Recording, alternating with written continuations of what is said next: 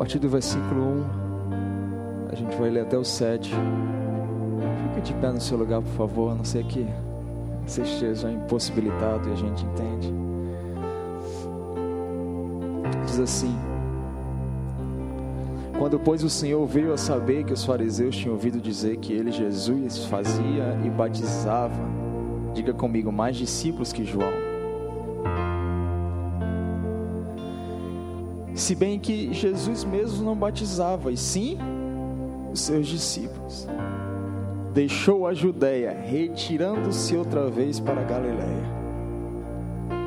Por quê? Porque era necessário atravessar a província da Samaria. Chegou, pois, a uma cidade samaritana chamada Sicá, perto das terras que Jacó dera a seu filho José.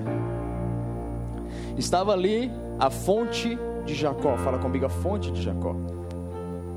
Cansado da viagem, assentasse, assentara-se Jesus junto à fonte, por volta da hora sexta.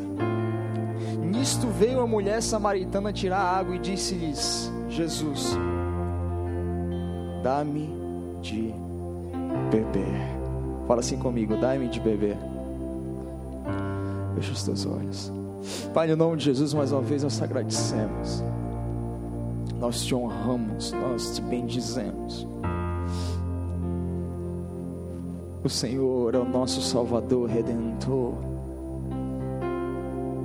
nosso príncipe, nosso rei, nosso noivo.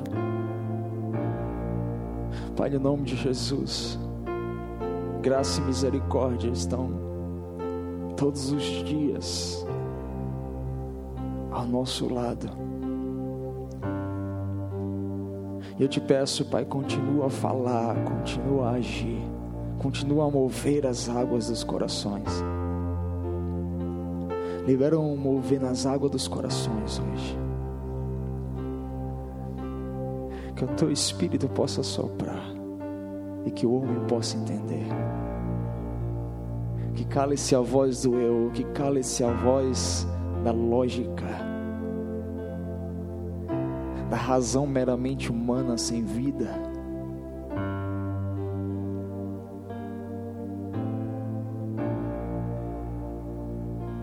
Mas que a tua voz seja clara e possa mover a, a, a fonte do nosso coração. No nome de Jesus. No nome de Jesus. Você pode sentar ou ficar de pé.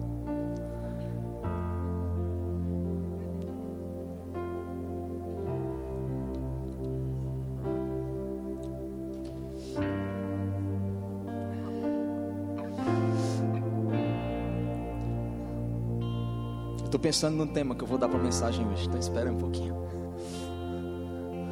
Geralmente eu passo semanas preparando o que eu vou pregar e hoje eu não, não senti de preparar nada durante a semana. Senti que ele estava preparando, então eu deixei ele preparar.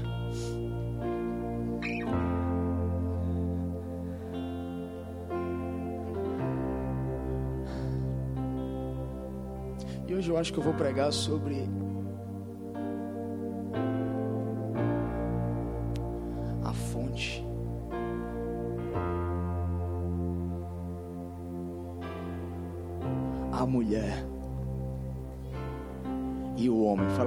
fonte, a mulher e o homem.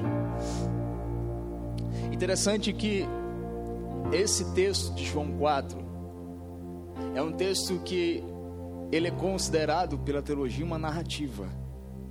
Mas ao mesmo tempo ele é cheio de linguagens de metáforas, ou seja, são símbolos que querem explicar ou, ou denotar alguma colocação que Jesus quer aplicar na vida de cada um. Mas quando você vai de fato estudar, ele não se encaixa nenhum nem outro. Porque é um encontro, fala comigo, é um encontro. E encontro, ele geralmente ele sai fora da razão. O encontro, ele sai fora daquilo que o homem estipulou e fundamentou para Deus ir lá e se encaixar. E se tem algo que eu tenho entendido no meu coração nesses dias é que nós precisamos chegar a esse lugar de encontro de novo. E hoje eu quero falar muito sobre o homem, a responsabilidade do homem, a posição da mulher e a fonte de Deus, a fonte que é Deus.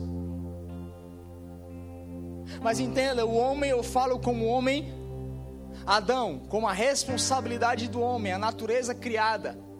O homem redimido pelo sangue de Jesus, a mulher como igreja. E Jesus como a fonte. Então fala assim comigo, o homem como homem, como a natureza.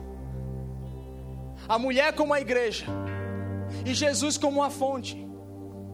Interessante que eu quero percorrer sobre alguns versículos, algumas passagens também no Antigo Testamento, mas existem alguns princípios fundamentares nessa história que nós precisamos nos ater e nos focar e buscar uma compreensão melhor. A primeira coisa que eu quero que você entenda é o texto. A Bíblia cita que há uma clara dissensão, fala comigo, há uma clara dissensão havia uma disputa de quem batizava mais, se eram os discípulos de João Batista ou se eram os discípulos de Jesus. E os fariseus entraram nessa briga, porque aliás, só quem briga por número é a religião. O reino ele não briga por número. Porque a briga do reino não, não tem a ver com números, a briga do reino tem a ver com coração, com intenção. E aqui mostra uma clara divergência. Havia ali uma divergência. Os fariseus tinham ouvido dizer que Jesus fazia e batizava mais discípulos que João.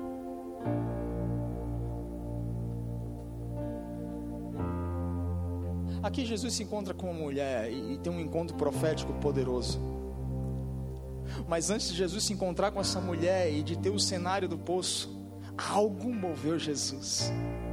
Existe algo de bom e existe algo de ruim. Entenda que na nossa vida existem coisas boas que nos movem. E que é claro, que é evidente que é Deus, mas existem coisas ruins também que nos movem, muitas vezes para o propósito de Deus. Existe até uma expressão que diz o diabo é o diabo de Deus. Não está na Bíblia, mas muitas vezes se encaixa. Muitas vezes nós não entendemos o porquê de uma turbulência, de uma turbulência, de um problema, de uma situação que sai do controle das nossas mãos, das nossas habilidades, da nossa estrutura, que de certa forma é preparada para suportar certo tipo de situações, mas algumas vezes saem fora. E muitas vezes não é o diabo. Porque se você for olhar para a vida de Jonas, a baleia era a baleia de Deus. Nós precisamos entender o que é que te move porque você só vai entender o que que te move quando você entender o porquê você se move. A resposta não está no que te move, nem o que está te movendo, mas o porquê você se move. E a resposta sempre está no porquê. Havia uma briga. Jesus sai fora dessa briga.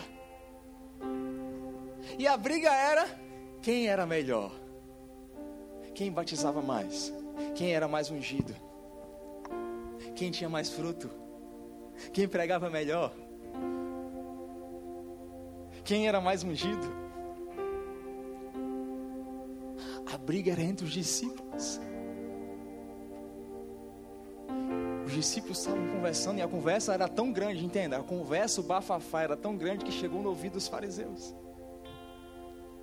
Porque não era só uma conversa de um grupo de WhatsApp, não, estava percorrendo a cidade.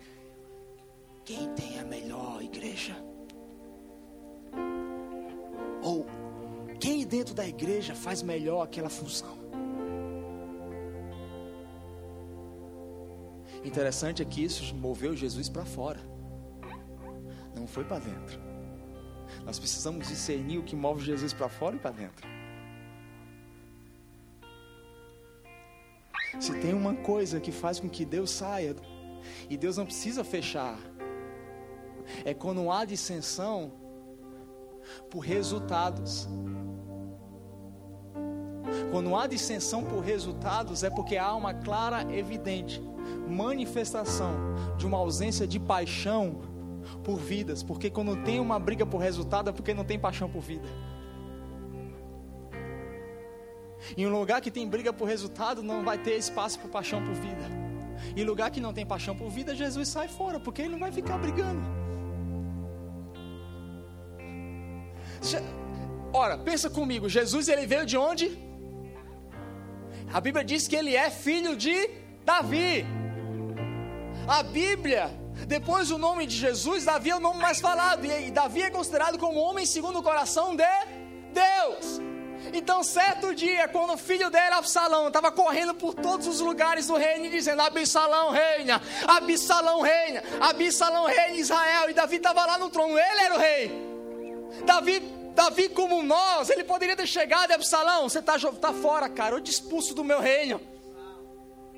Sai fora daqui. Vai embora, você é um problema. Você está tentando tomar o meu lugar. E o que é que Davi faz? Ah, é. Você quer a posição? Ah, querido. Se você quer a posição, é porque você não entendeu o encargo. Então, o que é que Davi faz? Pega os melhores, que não eram os melhores, eram os piores, e sai fora, que é o templo. Fica. Porque, querido, eu não dependo de uma posição, eu dependo da minha condição. O que transforma o ambiente não é o lugar onde você está, mas quem você é. Porque havia mais poder em Jesus na manjedoura do que em Herodes no palácio. Porque se você entende quem você é, você é rei fora, você é rei no palácio ou na caverna com ladrões. A questão não é onde você está, a questão é que se você entende quem você é, se você entende quem você é, você vai ser rei mesmo dentro de uma caverna cheia de ladrão. Porque Absalão não era rei no palácio, mas Davi era rei na caverna.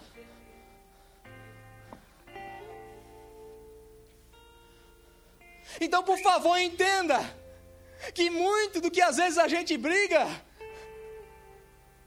não é a briga de Deus. Porque Jesus sai fora disso. Assim como Davi vai. Você quer a cadeira? Não, querido, é porque você não entendeu. Se você quer a cadeira é porque não alcançou o coração. Porque eu vou ser rei lá na caverna. Mas quem vai estar do seu lado? Ladrão endividado, só raça, gente que não presta.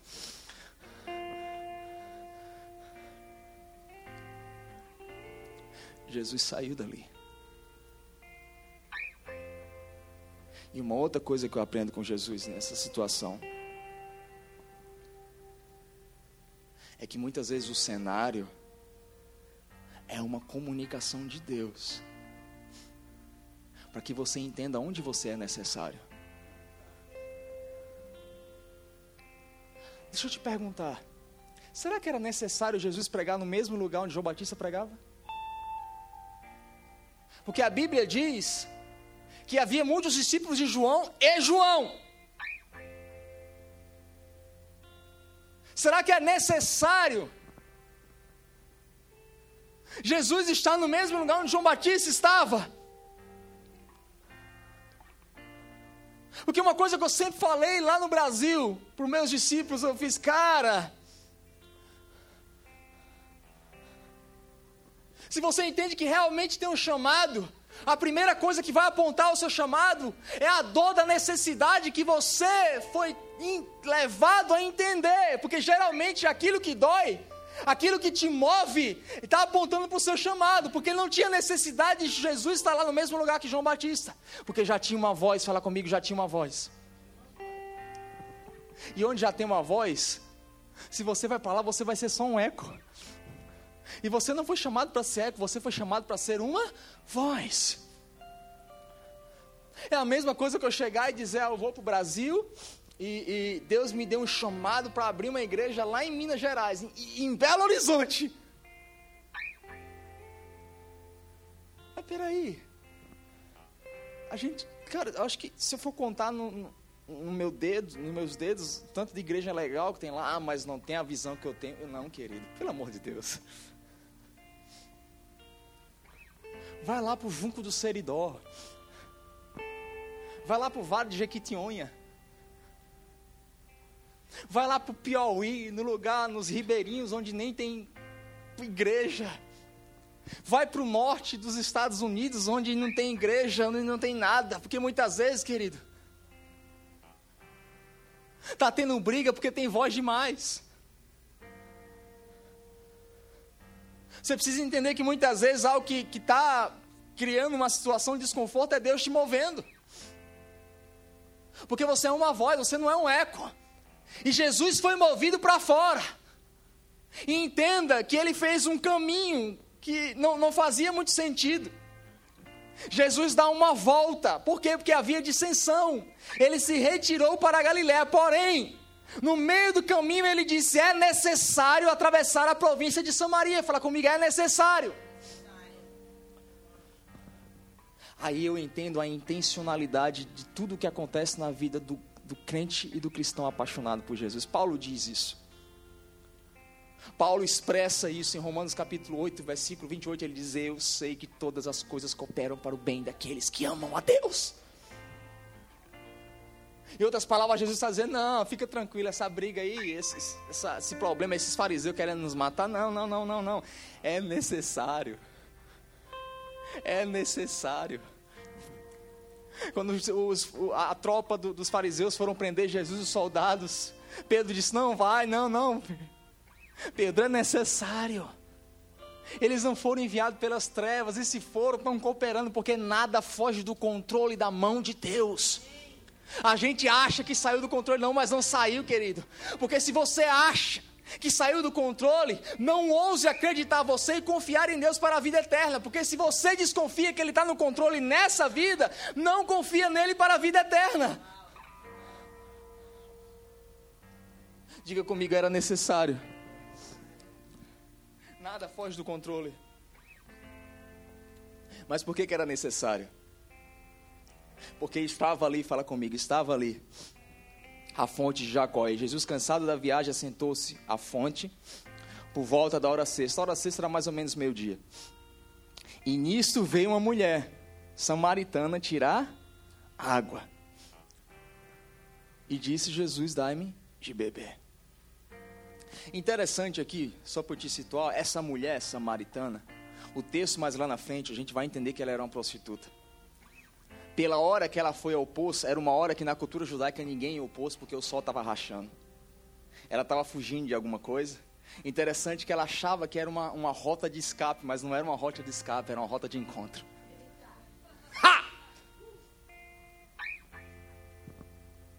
A gente muitas vezes acha que está tomando uma rota de escape, não, querido. Ah, você acha?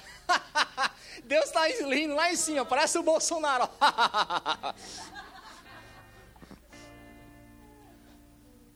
Não é uma rota de escape, é uma rota de encontro. Porque de um outro lado tinha os discípulos achando, ah, o problema nos moveu. E do outro lado havia uma mulher dizendo, ah, eu preciso fugir. Não, não foi o problema, não foi uma fuga, foi o plano de Deus.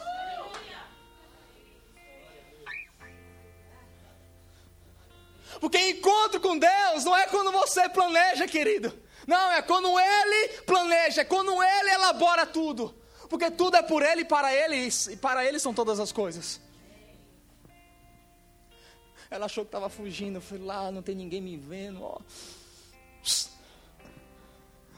Não vai ter ninguém no poço. Quando chega lá, tem um cara no poço. Sentado, descansando. Imagina a cena, Jesus lá. Ó descansando. Interessante que as culturas judaicas e samaritanas elas não se batiam. Eles eram inimigos declarados e eram inimigos religiosos. Não eram como os moabitas que eram inimigos de guerra, eram inimigos ideológicos. Por quê? Porque Samaria acreditava que a adoração era no Monte Gerizim instituído por Moisés em Deuteronômio capítulo 28. E os judeus acreditavam que a adoração era lá no monte de Sião, no monte de Davi, porque foi lá onde Davi parou a arca em 2 Samuel. A briga era ideológica, eles não se batiam. Aí Jesus chega, senta um judeu num poço com a samaritana. Quem passou de longe estão bebendo uma aguinha. Estão tendo um encontro. De fato, estão tendo um encontro. Estão tendo um encontro. Mas a primeira coisa que eu entendo aqui, queridos, é que para que a fonte possa jorrar na, na noiva que é a mulher, para que você possa beber de fato da água de Deus, Deus precisa quebrar alguns paradigmas para que você possa beber da fonte que é verdadeira.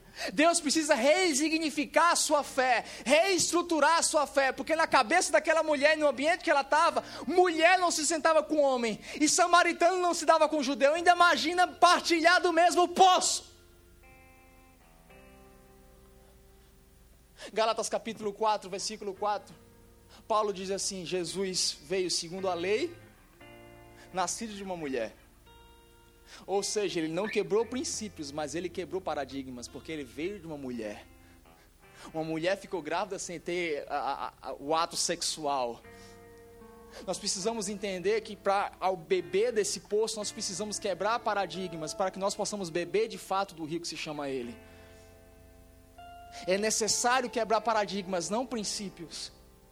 O problema é que muitas vezes nessa onda de revelação a gente quebra princípio. Não, Deus não quebra princípio, porque a Bíblia diz: nasceu segundo a lei, sim, sobre os mandamentos de uma mulher, quebrou paradigmas culturais e ideológicos, mas nunca a sua palavra. Nunca a sua palavra. Porque muitas vezes, para Deus ministrar o teu coração, Ele precisa ferir a tua mente.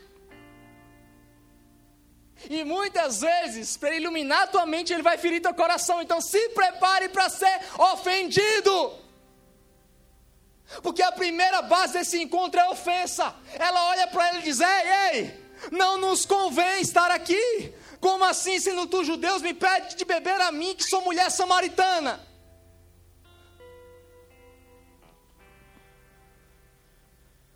Um dia um irmão, por profecia, chegou para mim e disse: Deus vai te ofender, porque Ele quer te usar. Eu fiz, que método engraçado dele, né? Ele quer me ofender porque ele quer me usar. Rapaz, é masoquista. Quer me ofender e quer me usar, né? Aquela coisa assim, me ama, me bate.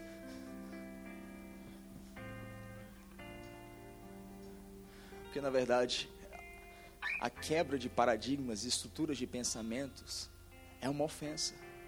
Porque aquilo faz parte da sua vida. Quando Jesus senta ali, ele começa a ofender não só aquela mulher, mas ao meio.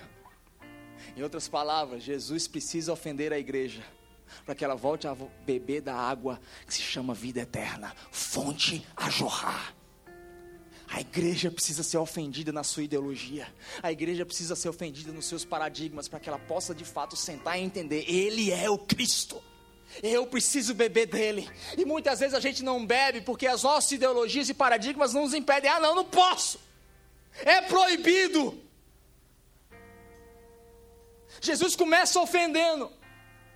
Mas o que motivou Jesus? O que motivou aquela mulher? Repete comigo: sede. Sede. Deixa eu te dizer uma coisa: a tua sede vai te levar a um lugar de encontro que vai ofender a tua mente para ministrar o teu coração. Toda vez que eu vou orar, querido, eu te falo. Ah, Deus, não, de novo não, Deus, porque toda vez que eu vou orar, eu, é uma, né, me quebra, me desconstrói e eu só faço loucura depois. Tem dia que eu até evito, filho, não vou orar hoje não. Vou não, porque eu, já deu, ainda está doendo a de ontem. Mas entenda comigo que encontro com Deus é quando há um encontro da sede dele com a sua. É quando as sedes se encontram, aí há um encontro com Deus. Mas o mais interessante é que a sede da igreja é pelas coisas da terra, enquanto a sede dele é pela igreja. Interessante, né? Eu não sei se você já parou para pensar, mas eu mesmo, quando me converti de verdade, eu fui para a igreja jogar videogame, porque eu estava com sede de entretenimento. Muitas pessoas se converteram num jantar, numa festa, não sei o que, num encontro de casais ou num acampamento que até é brincadeira. É, porque a sua fome e a sua sede era pelas coisas da terra. Muitas vezes por uma fuga de uma realidade que você necessitava que ela fosse transformada. Mas é naquele encontro da sua sede pelas coisas da terra, com a sede dele pelo seu coração, que ali vai gerar um genuíno encontro com Deus. Já viu aquela coisa, ah, fulano foi pego. Chamei ele para um almoço na igreja e ele foi pego. É, a fome dele, a sede dele era pelo almoço, mas a sede de Deus era por ele.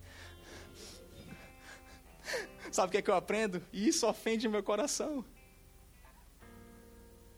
Não é a sua fome por Deus que se encontra, faz você se achá-lo. Não, a gente sempre achou isso. A minha fome por Deus, que buscar Ele de madrugada, de dia. Não, querido. Não, isso é o evangelho da lei, por obras. Não. É a fome dele que te encontra, não é a tua, bonitão. Aí você acha, eu estou com fome. Ah, eu achei Deus porque eu o busquei. De, de, não, não. Os segredos do coração dele é para aqueles que os buscam. Existe uma diferença entre eu me encontrar com o do Rafael e ele revelar o segredo dos corações dele. Existe uma diferença. Mas entenda que esse primeiro encontro, que encontrar a ele, parte dele, não de você. E a gente acha que é a nossa sede que vai nos levar ao encontro dele, não é a sede dele. E qual é o cenário? A sua necessidade, o seu escape, o seu problema. É o cenário que ele cria para que você se encontre com ele. Então, por favor, não repreenda a tempestade, só diga: Jesus, onde você está? Porque melhor do que sair da tempestade é entender o que ela quer dizer. Porque não adianta cessar a tempestade se você não entender o princípio no meio dela, ela vai voltar. Ela vai vir de novo, aí você não entende mais de novo, é, você não aprendeu. Aleluia. Amém. E ele disse: Dai-me de beber. Sabe quando é que seu ministério começa? Na sede. Quando você tem sede, ali está o seu ministério. Agora, se não tem sede, querido, não tem onde começar.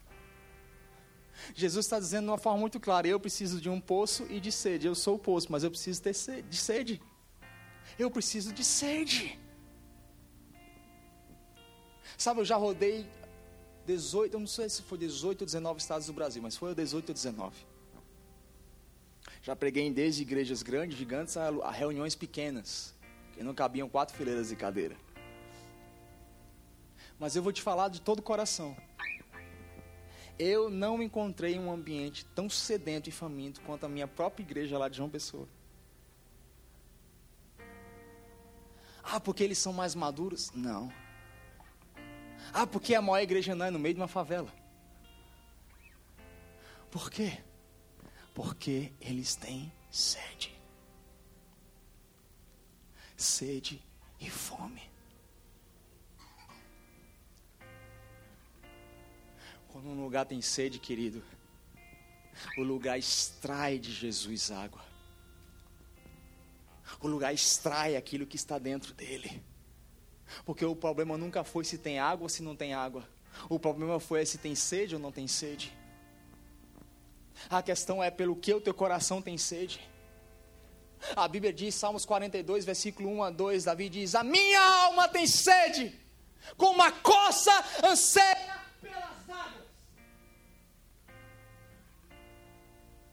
Assim como a coça anseia pelas águas, a minha alma tem sede do Senhor. Salmo 131.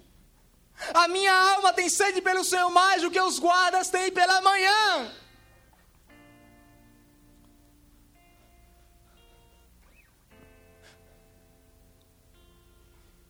Salmos 27, 4, quando eu me lembro, quando eu me lembro da arca de Deus, a minha alma se enche. Jesus, eu vou te dizer uma coisa. Se não há um ambiente de sede, se não há um ambiente de sede, não existe um poço com água. Porque o ambiente de sede ele vai procurar um poço com água, e um poço com água vai atrair pessoas sedentas. A questão é onde está a sede, onde está a fome, onde está a sua sede, onde está a sua fome. Hã? Ele não trabalha sem sede, ele trabalha por sede e se encontra na sua sede, porque a sede é o, o elemento necessário para que um encontro transformador aconteça e muda a sua vida por completo. Eu conheci uma senhora de mais de 70 anos, há muitos anos atrás, em Caratinga, na primeira conferência do IHOP no Brasil. E eu ministrei lá nesse dia. Aí teve 12 horas de adoração. Que começou de meia-noite e foi até meia-noite do outro dia. E por algum motivo eles me escolheram para estar tá lá no meio ministrando adoração. E eu não sou um ministro de louvor.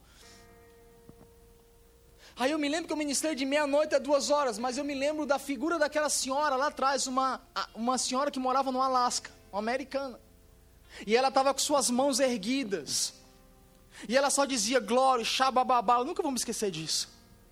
As duas horas que eu ministrei, ela ficou com as mãos erguidas, dizendo glória, xabababá. Eu fui para casa dormir. Quando foi nove horas da manhã, eu voltei e estava um derramar, cara uma glória, um negócio pesado. E quando eu vi, eu vi um monte de mala jogada no, no, no, onde estava tendo a adoração. E eu falei, meu Deus do céu, o pessoal está indo embora. Chegou, aí chegou um cara para mim e fez, Urias, cara, tu não sabe o que está acontecendo. Eu falei, o quê? O poço abriu. Eu fiz, aonde? Aonde o poço abriu? Ele disse, o poço abriu, rasgou. Pá! Quando eu olho onde está aquela senhora, em pé, com seus braços erguidos, dizendo glória, shababababa. A pastora Ania, que era a pastora lá do lugar, chegou para mim e fez: Sabe de quem são essas malas? Da Anne. Anne, aquela senhora do Alasca, ela está desde meia-noite aqui. E todos os jovens testificaram que ela só saiu para beber água e tomar os seus remédios. E no meio do louvor, ela foi no hotel, pegou todas as suas malas e disse: Eu não vou dormir enquanto existe um lugar que está brotando fonte de vida eterna. Essa é a minha casa, esse é o meu lugar. Ela pegou todas as suas malas e jogou lá no meio do negócio. Sabe o que aqui isso gerou? Um monte de jovem correu, foi pegar suas malas nos hotéis que eles estavam cancelando suas contas, dizendo: Eu preciso estar no lugar onde a fonte está jorrando. Meio-dia, aonde estava ele? Glória e xababababá.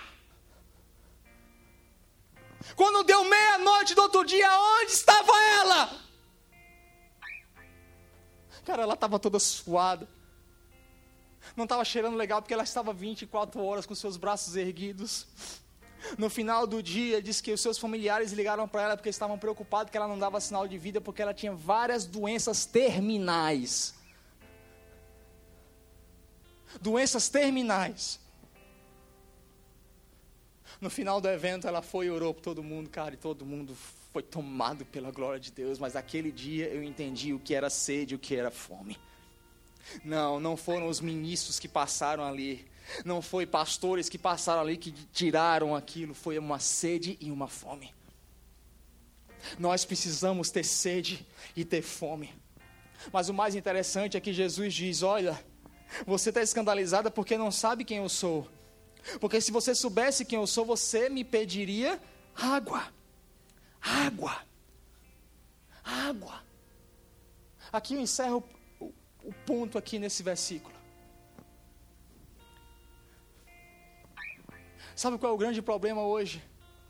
É que falta discernimento. E se falta discernimento, não há alimento. Paulo diz em 1 Coríntios capítulo 11, versículo 27, ele diz: "Se você tomar da ceia sem discernir o corpo, come e bebe para o juízo." Ou seja, eu só posso ser um com Cristo se eu discernir o corpo dele. Em outras palavras, o que Jesus está dizendo, olha, você está julgando a embalagem. E quando eu julgo a embalagem, eu não recebo o conteúdo. A igreja precisa parar de julgar o externo e começar a discernir o que está dentro, porque mais importante é o que está dentro e não o que está fora. E o dia que eu entendi isso gerou uma ofensa em mim. Eu fui chamado para pregar numa festa, numa igreja muito tradicional no Brasil, pentecostal. Era aquelas festas em meio de, de, de rua, que eles fecham a rua, botam aqueles palanque, 200 cantores, né? não precisa nem dizer qual é, 200 oportunidades eu era o pregador da noite. Eles achavam que eu era pentecostal. Sou um, né? Sou. Aí eu estava indo. Eu estava indo, descendo o elevador. E lá no Brasil, nossa igreja é 99% de jovem. Aí tinha um, lá, e ele, aqueles bonecos tipo Andrezão, a barreta assim do lado. Ele chegou assim, pastor, velho. E ele me chamou assim, velho. Pastor, eu sei que tu é boy doido. E, e, Deus falou comigo, pastor. Tu vai pregar com esse boné aqui. Eu falei, tá doido, rapaz? Tá maluco? Tá doido? Nunca mal volta ali. Tá ficando doido? Tu vai ver, pastor. Deus vai falar contigo. Eu falei, não falou não, tá falando contigo. Tô lá eu, esperando, né? Aí, assim, às vezes aquelas oportunidades é tempo para Deus falar contigo, né? Foi tanta oportunidade que Deus falou comigo. Na verdade, as oportunidades era para trabalhar meu coração para ouvir o que Deus estava falando. Aí Deus falou assim comigo: pega o boné. Eu fui para quê? Eu achei que era para fazer tipo Benny Hinn, né? para que o boné? Não. Você vai pregar de boné. Rapaz, eu peguei o boné, botei assim atrás. Cheguei no púlpito, joguei o bicho assim no púlpito. E era aqueles boné assim, bem de rap, aqueles bichos gigantes, assim, brilhoso. Fiz, eita Deus. Aquela, aquela rua lotada, fechada. Eu falei, meu Deus do céu. Aí veio aquela voz assim: Ah, tu acha que tu é profeta? Não. Profeta não é aquele que diz assim, diz o Senhor. Profeta é aquele que diz assim, faz o Senhor. Olha para mim e vê como o Senhor faz. Aí no meio da pregação lá, eu tiro o boné e prá! Botei. Todo mundo olhou, ficou com a cara assim, a cara que a Daguiana está fazendo agora. Aí eu comecei, né? Sabe qual é o problema da igreja? É porque a igreja julga o pacote e não recebe o presente. Acha que Jesus vem na sua forma, não. Ele sentou no poço com uma mulher samaritana. E eu só vou receber o presente quando eu não quando eu parar de julgar o pacote. E esse é o nosso problema. A gente julga o pacote, por julgar o pacote não recebe o presente.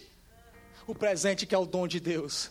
Ali ele estava dizendo, mulher, se tu souber quem eu sou, mulher, o negócio é que tu está olhando para a capa, tu não está olhando para dentro. Se tu olhar para dentro, vai ver chama, fogo, água, vida.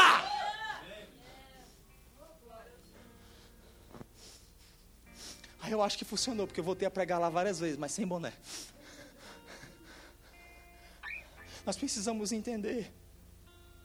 Nós precisamos discernir, não julgar, para receber o que está dentro, o que está lá dentro do coração. Agora vai lá para Gênesis.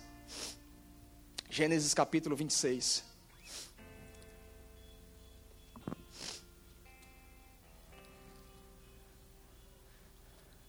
Gênesis capítulo 26.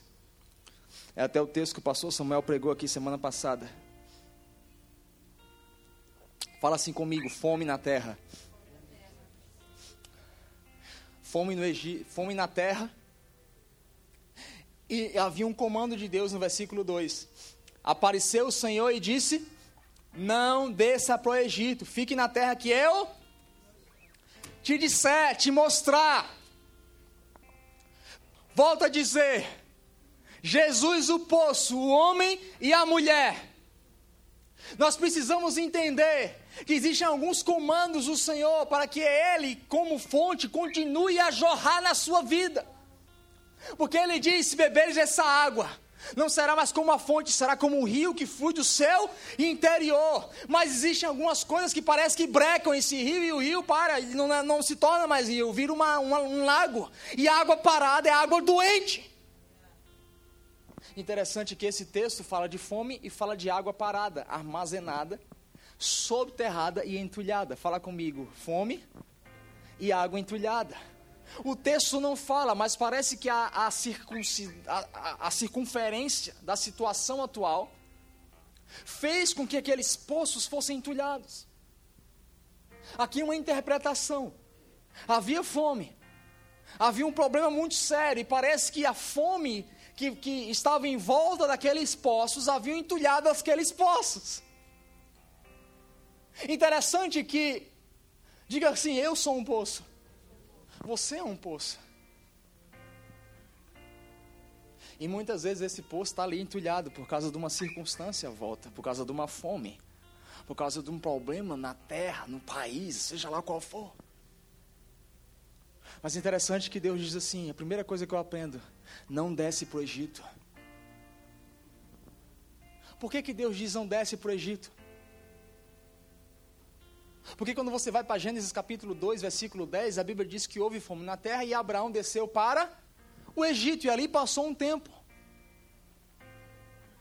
Abraão era pai de quem? De Isaac. Em outras palavras, Deus está dizendo: não faz o que o teu pai fez.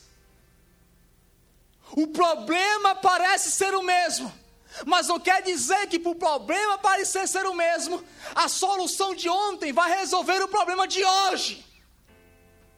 Por que, que eu estou te dizendo isso? Porque tem muita gente que vive do passado. Ah, ontem eu orava, ontem eu lia a Bíblia, ontem eu evangelizava, ontem eu era incendiado. Ah, ontem, há uns anos atrás eu vivi um culto assim. Há uns anos atrás eu tive um encontro. Não, querido, a unção de ontem não vai desentulhar o poço de hoje. Porque quem vive de passado é museu. Essa é velha, né? O crente ele vive de se renovar dia após dia. A primeira coisa que eu preciso entender, se você é um poço entulhado, entenda, ah, mas não, não, não, não, não, não, teu passado não vai desentulhar o posto hoje.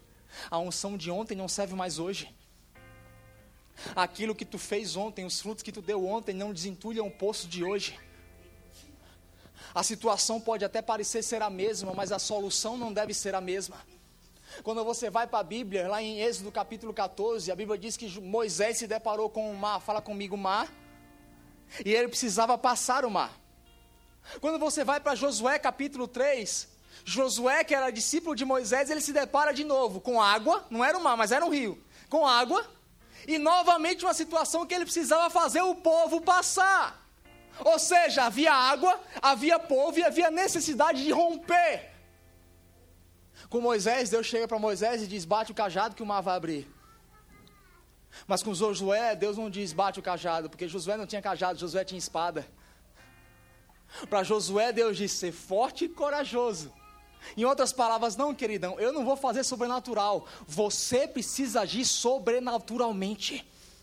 O problema é que o sobrenatural de Deus ontem na sua vida, a gente acha que Ele vai fazer de novo hoje, a gente continua esperando.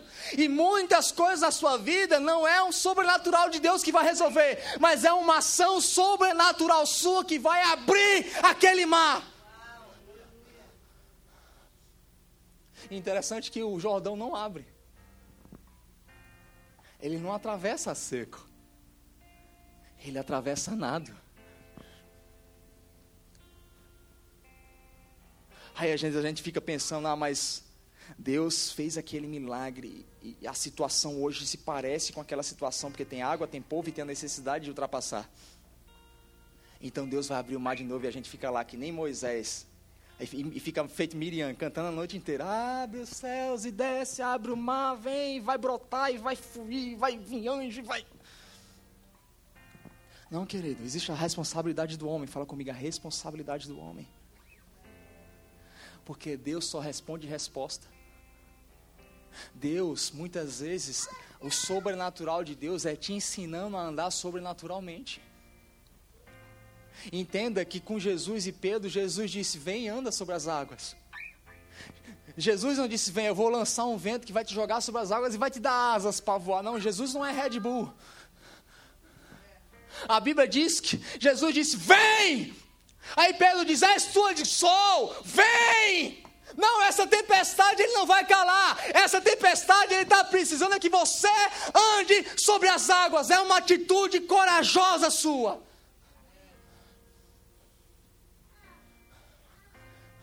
Muitas vezes não vai abrir, é você que vai ter que pular. Porque para Josué Deus disse: seja corajoso, vai, que seja corajoso, Josué, bota a espada na boca e atravessa. Ah, mas com Moisés abriu o mar, não, mas você não é Moisés.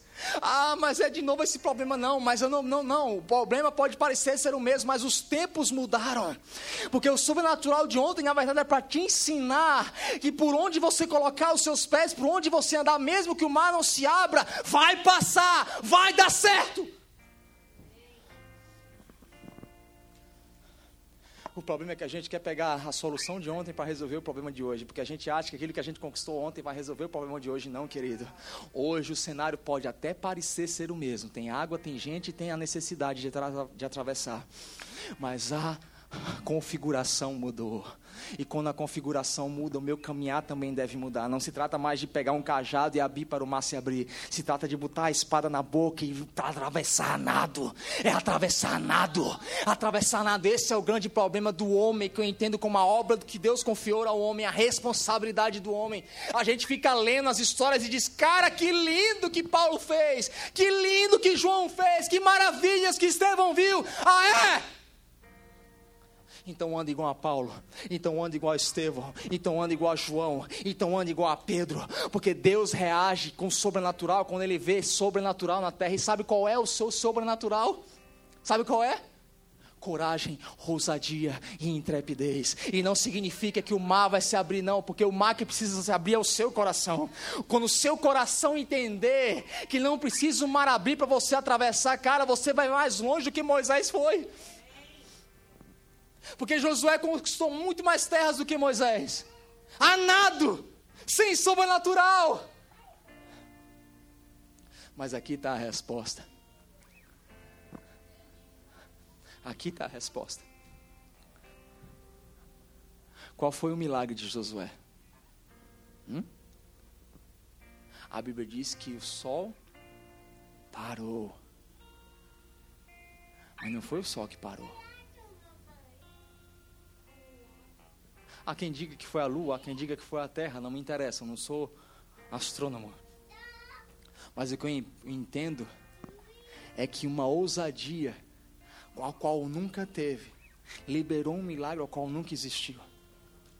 Porque enquanto Moisés abriu o mar, o José, o Josué ele parava na galáxia. Aí você está achando que aquilo ali veio de novo, porque ah, Deus não me ama, não, querido. Ele está te ensinando a mexer com outras esferas. Porque o que os teus pais mexeram com água, agora você mexe com os astros, é com as estrelas, é com o sol, é com a lua. Porque o que a geração fez é só um pano de fundo para o que essa vai fazer. Mas o problema é que a gente está esperando a mesma coisa. Vai abrir? Não, não vai abrir. Pula! Pula!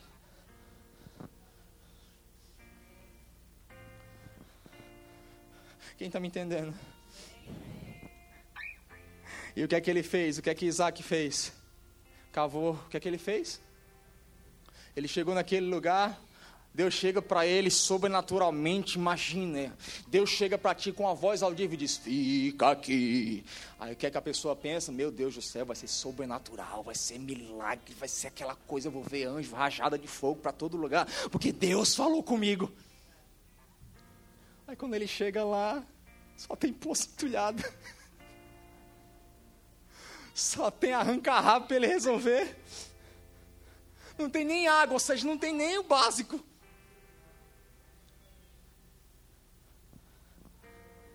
É aqui que faz a diferença entre pessoas com visão e pessoas com vista. Sabe por que, que muitos se tornaram em poços entulhados? Porque andaram sobre a vista e perderam a visão. Porque quando Isaac chegou ali, ele não viu o poço entulhado, ele viu água. O problema está como você enxerga as coisas, não está como as coisas são, está como você enxerga as coisas. Porque quem tem vista vê terra, mas quem tem visão viu água. Não, não, não, não. Está entulhado, não tem água. Tem água. E volta a te dizer: veio um anjo e tirou. Não, foi ele mesmo que pegou a pá e cavou. É a nossa responsabilidade tirar a terra. O problema é que a gente chega e diz: entulhou, vou sair. Vou vazar daqui, vou me embora, só tem poço entulhado. Essa é a solução mais fácil, fugir. Quem tem vista não foge, porque ele não está vendo agora, ele vê o amanhã. Porque ele sabe que quem ele é muda a condição do ambiente, não o ambiente muda quem ele é. Porque se o ambiente muda quem você é, porque você não é ainda. Agora, quando você é, você muda o ambiente, porque você é sal. E o que é que o sal faz? Transforma o ambiente que é que Isaac faz? Desentulha os poços.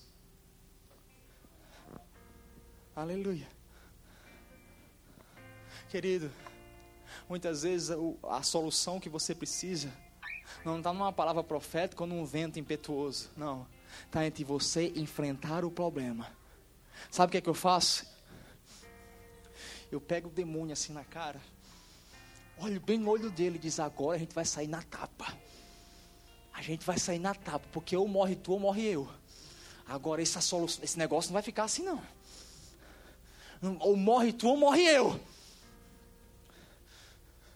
Porque muitas vezes não é Deus enviar um anjo, é você lutar as suas lutas. Você precisa lutar as suas lutas e muitas vezes você está lá um poço entulhado, não tem mais água, querido, e você diz: Ah, os filisteus passaram aqui, jogaram terra. É, porque está necessitando de um homem com coragem, com ímpeto, com ousadia, com visão para dizer: não, isso aqui ainda é um poço e ainda sai água. Ainda tem água. Sabe qual é o seu chamado, querido? É cavar poço.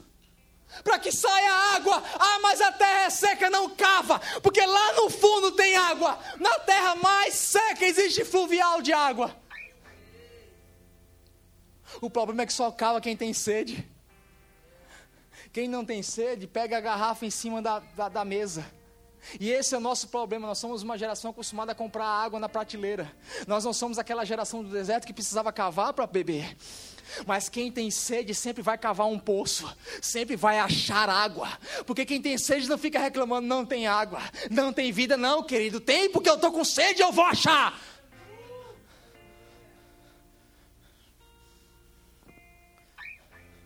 Um dia eu estava orando lá na minha cidade.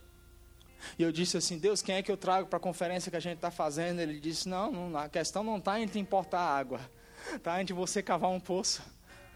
Porque o problema da igreja é que ela passa a vida toda importando água. Por isso tem que viver de importação. É trazendo gente de lá, gente para cá, para lá e para cá. Não, vai chegar um tempo que o ministério itinerante vai acabar, porque não vai precisar mais ficar importando água. Quando a igreja entender que ela precisa cavar poço. Aí não vem mais gente para jogar água, vem gente para beber junto. É, quando Jesus sai fora é para beber junto, porque onde tem poço, não é trazendo de fora, é vindo de fora para beber, não é mais para dar. Aí eu entendi que, que não era mais importar água, era cavar poço. E você faz isso porque você acha que quando você.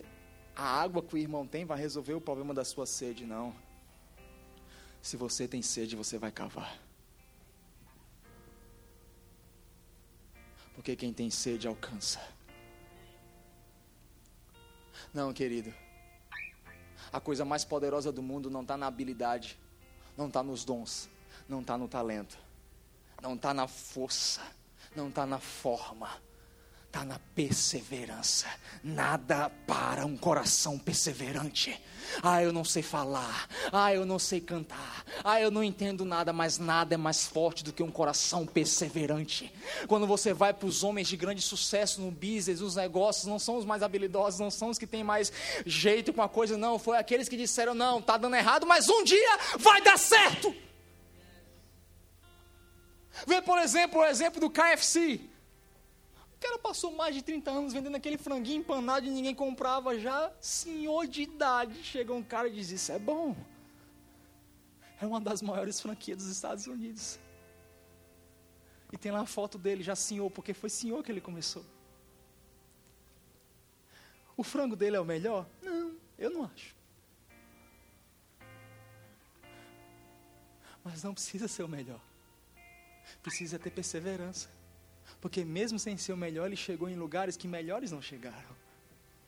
Deus não está atrás dos melhores. Deus usa são os perseverantes.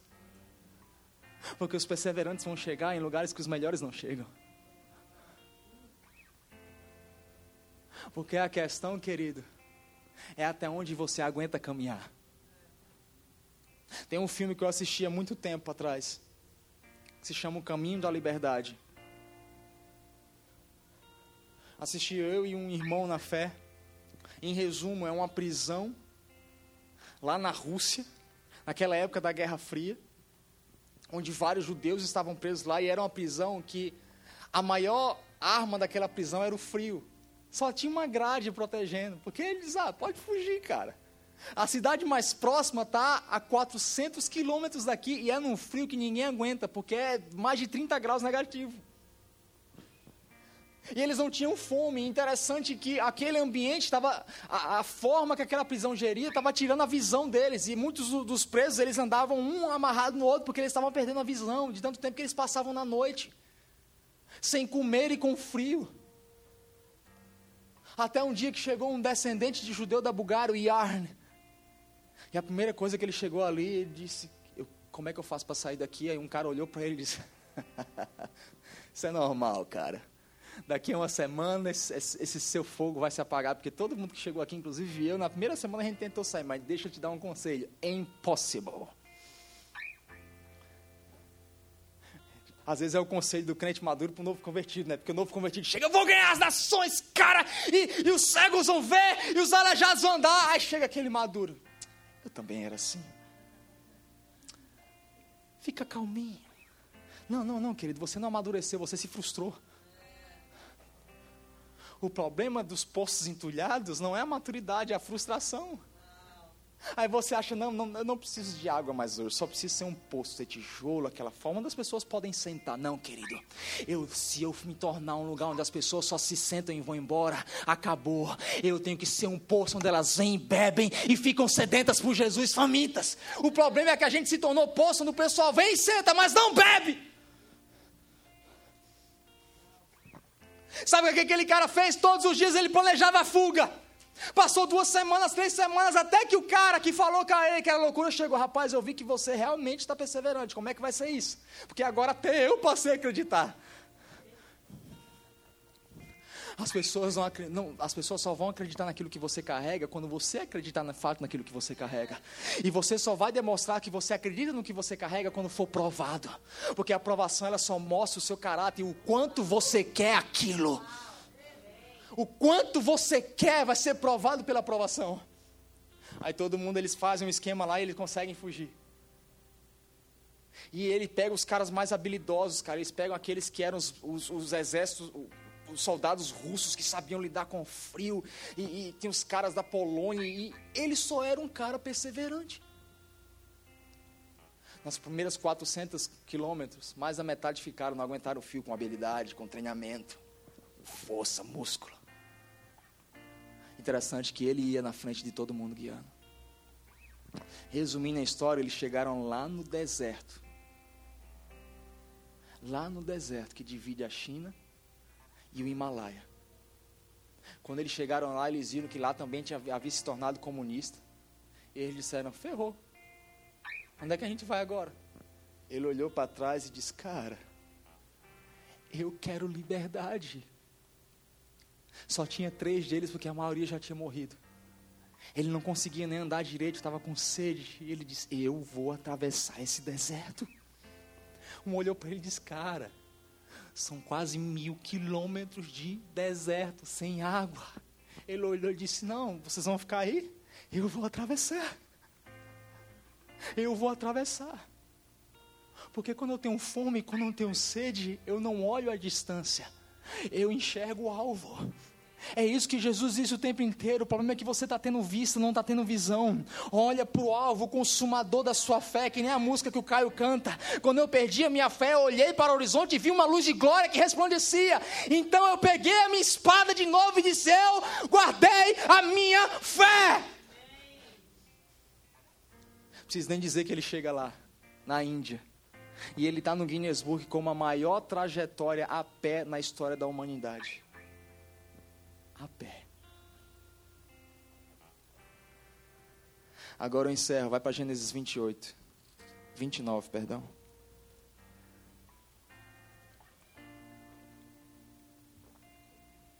Eu vou resumir. Jacó sai do encontro com a coluna de Betel. E ele chega a uma terra no Oriente. E ele vê alguns pastores ali, fala, ele vê alguns pastores ali.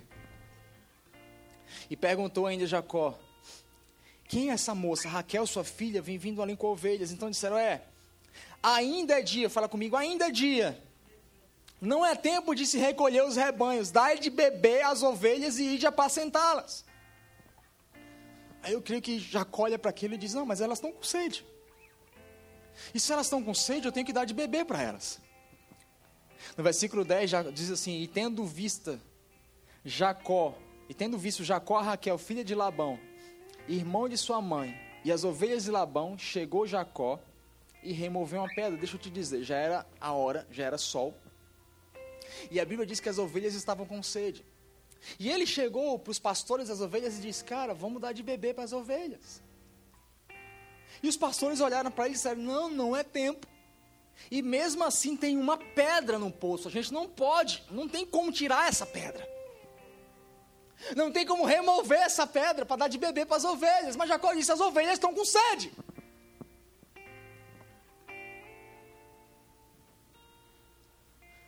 Aqui, entenda, existe um cenário entre pastor, ovelha e um homem que está disposto a dar de beber.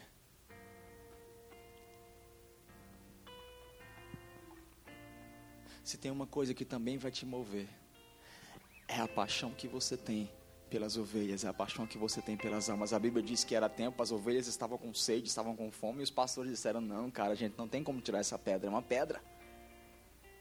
É impossível a gente tirar essa pedra. Deixa eu te dizer uma coisa, querido: não se trata de força nem violência, mas pelo meu espírito, diz o Senhor, Zacarias capítulo 4. Não se trata da habilidade, se trata da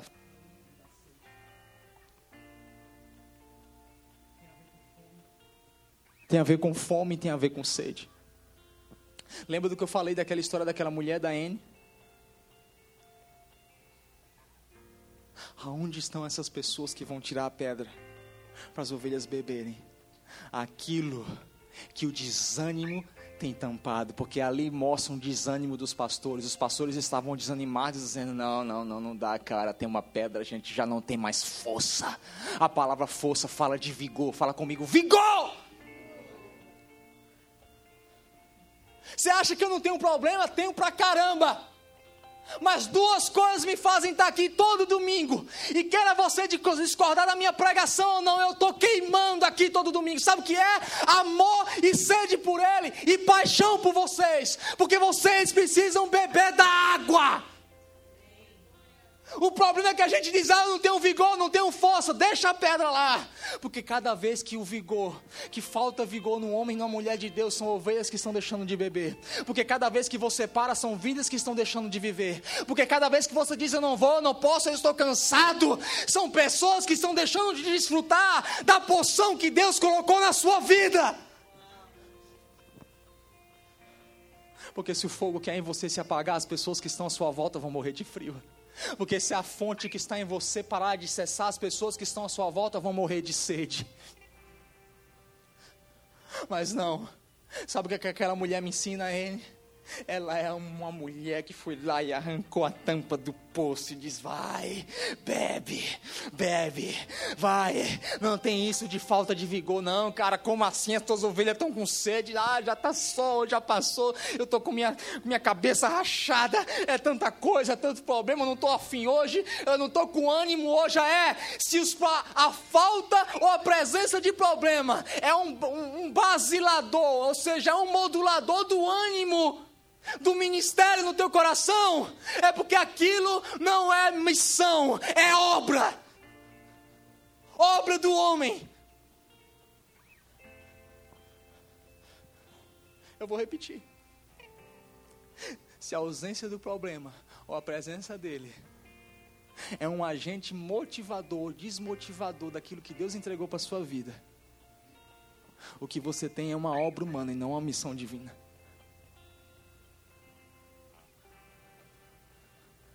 Porque sabe o que é que Jesus responde para os discípulos? Jesus lá em João 4.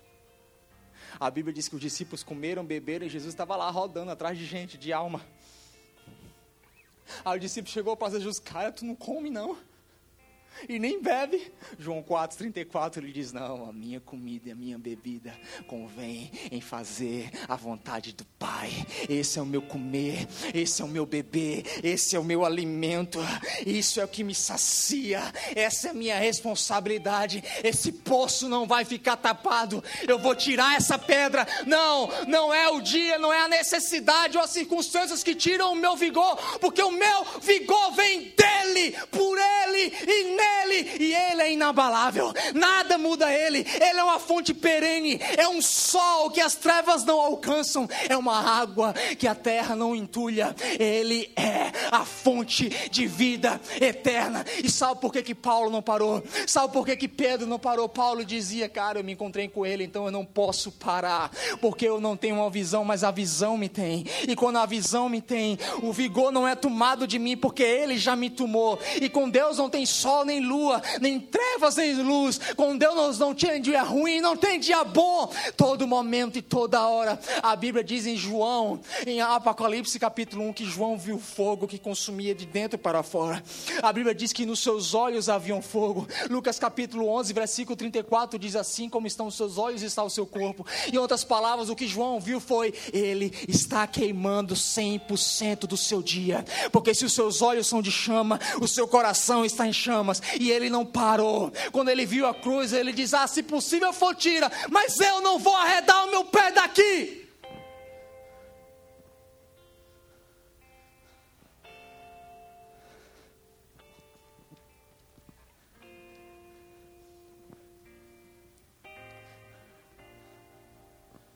E agora eu encerro. Porque avivamento não é quando Deus passa, eu já falei isso aqui. Avivamento é que nem um furacão. É quando algo para ele. Aquela mulher parou Jesus.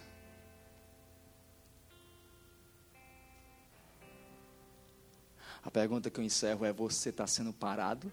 pelas circunstâncias, o seu vigor, o seu fogo, a sua fome, a sua sede está parando, Jesus. Porque nos últimos dias vai ser claro. Vai ter aquelas pessoas que vão ser paradas. E vai ter aquelas pessoas que vão parar.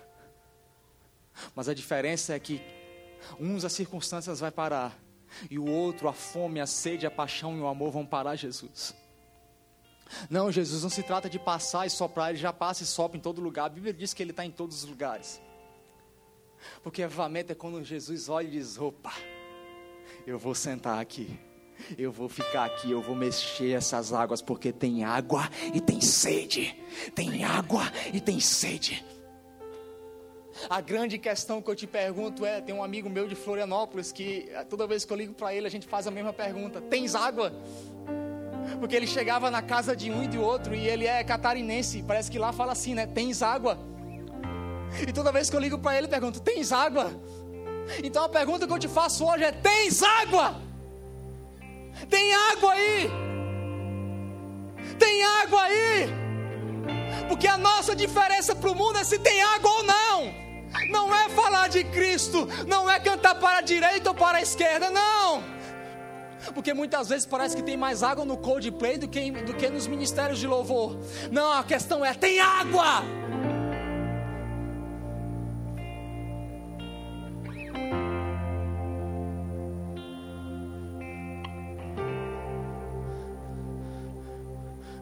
Dai-me de beber, eu tenho fome. Dai-me de beber, eu tenho sede de ti. De ti. Beber, eu tenho fome. Dai-me de beber, eu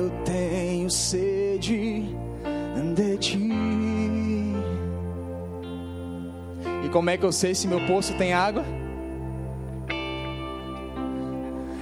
Se tem gente sedenta à sua volta, é porque você tem água. Porque gente que tem sede foi atraído para o poço que tem água. Porque gente que tem sede não para em poço que, que só tem lugar para sentar, não. E eu profetizo que se esse lugar for para ser um poço, onde as pessoas só sentem e vão embora, é melhor fechar. Agora, se esse lugar tem água, vai atrair gente. Porque nós, você e eu, precisamos ser um poço de água. Não se trata só das pessoas sentarem e encontrarem um ambiente aconchegante, não. Elas têm que sentar, encontrar com Jesus e beber daquilo ali e dizer: Cara, eu nunca bebi de um bagulho tão forte. Eu nunca bebi de uma coisa tão real, tão intensa, tão verdadeira, tão genuína. Dá-me de beber.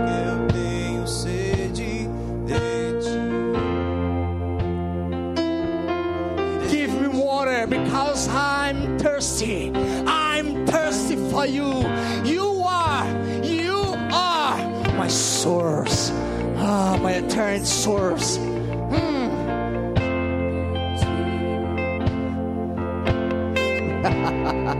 Fica de pé do seu lugar. Ah, pastor, eu tô entulhado, então, querido. Começa a jogar essa areia para fora agora. Vai. Porque poço entulhado só serve para pombo pousar e defecar. Mas poço que tem água traz sedento que vai, bebe e sai transformado. Porque a Bíblia diz que aquela mulher sai, volta para a cidade dela e ganha todos,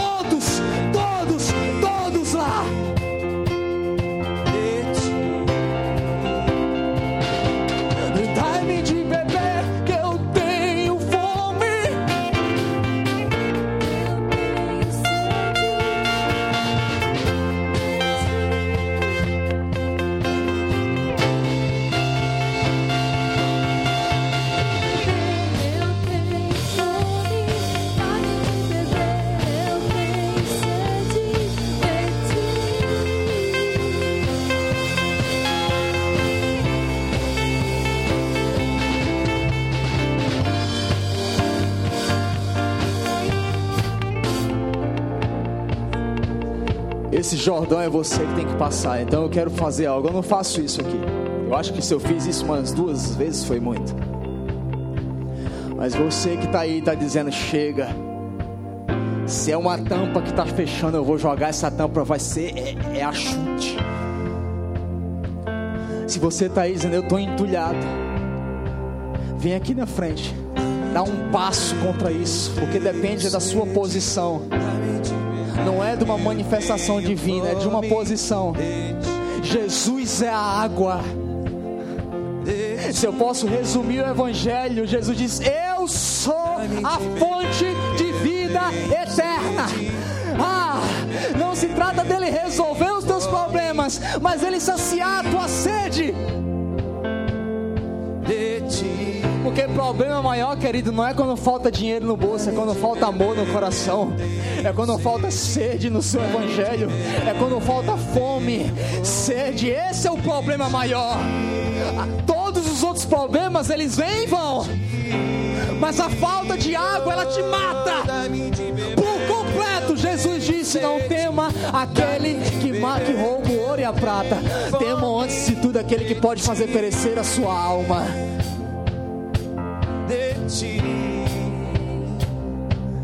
Dai-me de beber, eu tenho fome.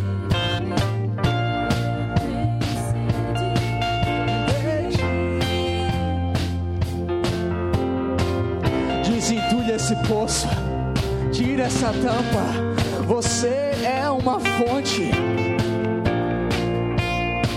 Para de culpar a circunstância, para de culpar pessoas ou situações. Não, querido, se pessoas ou situações te afetam, é porque não tem mais uma água que te move.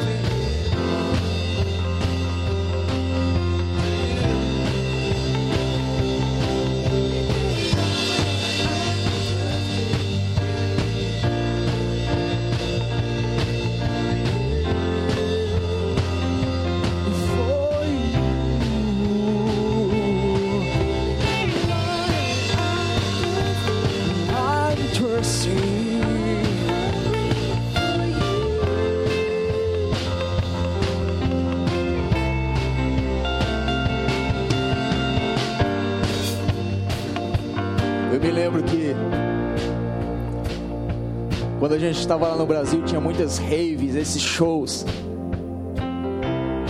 E havia uma metodologia da Jocum de entregar panfleto. Até o dia que a gente entendeu de ir lá e dar água. O pessoal achava estranho, a gente chegava lá e dava água de graça. E, como assim tá me dando água? Não bebe água. Depois o cara bebia, pois é.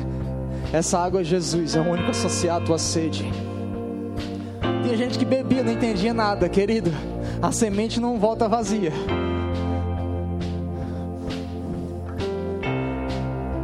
Você precisa se tornar uma água de novo. Nós somos uma água. Uma água. Agora deixa eu te dizer uma coisa.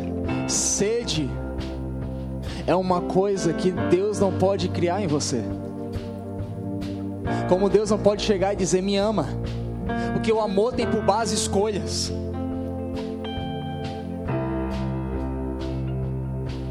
Sede, Deus cria circunstâncias para que você fique com sede.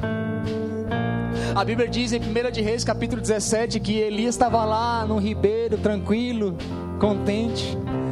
Os corvos vinham trazer carne, o ribeiro de Querite. Mas Deus foi lá e secou o ribeiro. Porque ele precisava secar aquele ribeiro para que o profeta se movesse na casa da viúva de Sarepta. Querido, entenda que muitas coisas que estão acontecendo na sua vida, Deus secando Querite.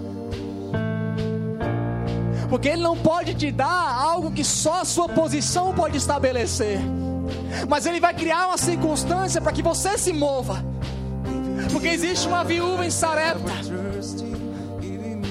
E Deus está secando Querite. Não acho que é o diabo que está secando. E está trazendo seca naquele ribeiro que você bebeu durante muito tempo. Não, querido. Aquele ribeiro é queirite na sua vida. Para que você se mova na posição certa.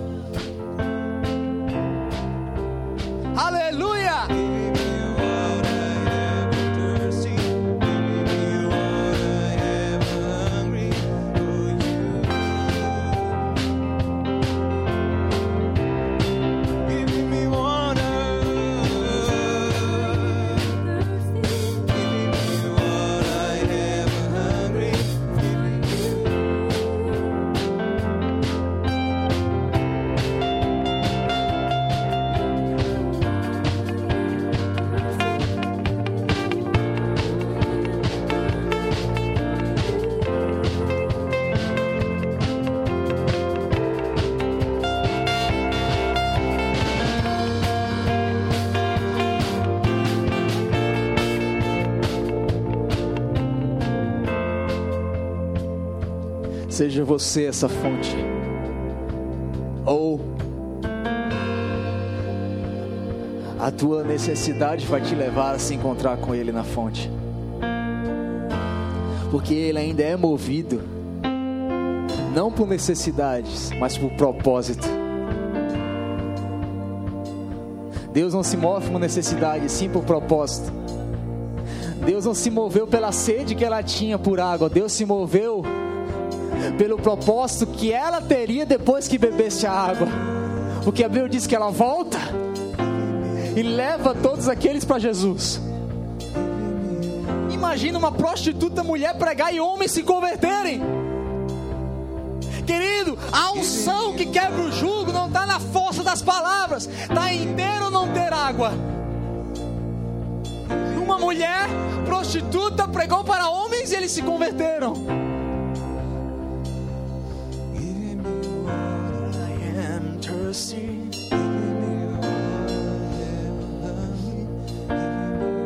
Aleluia.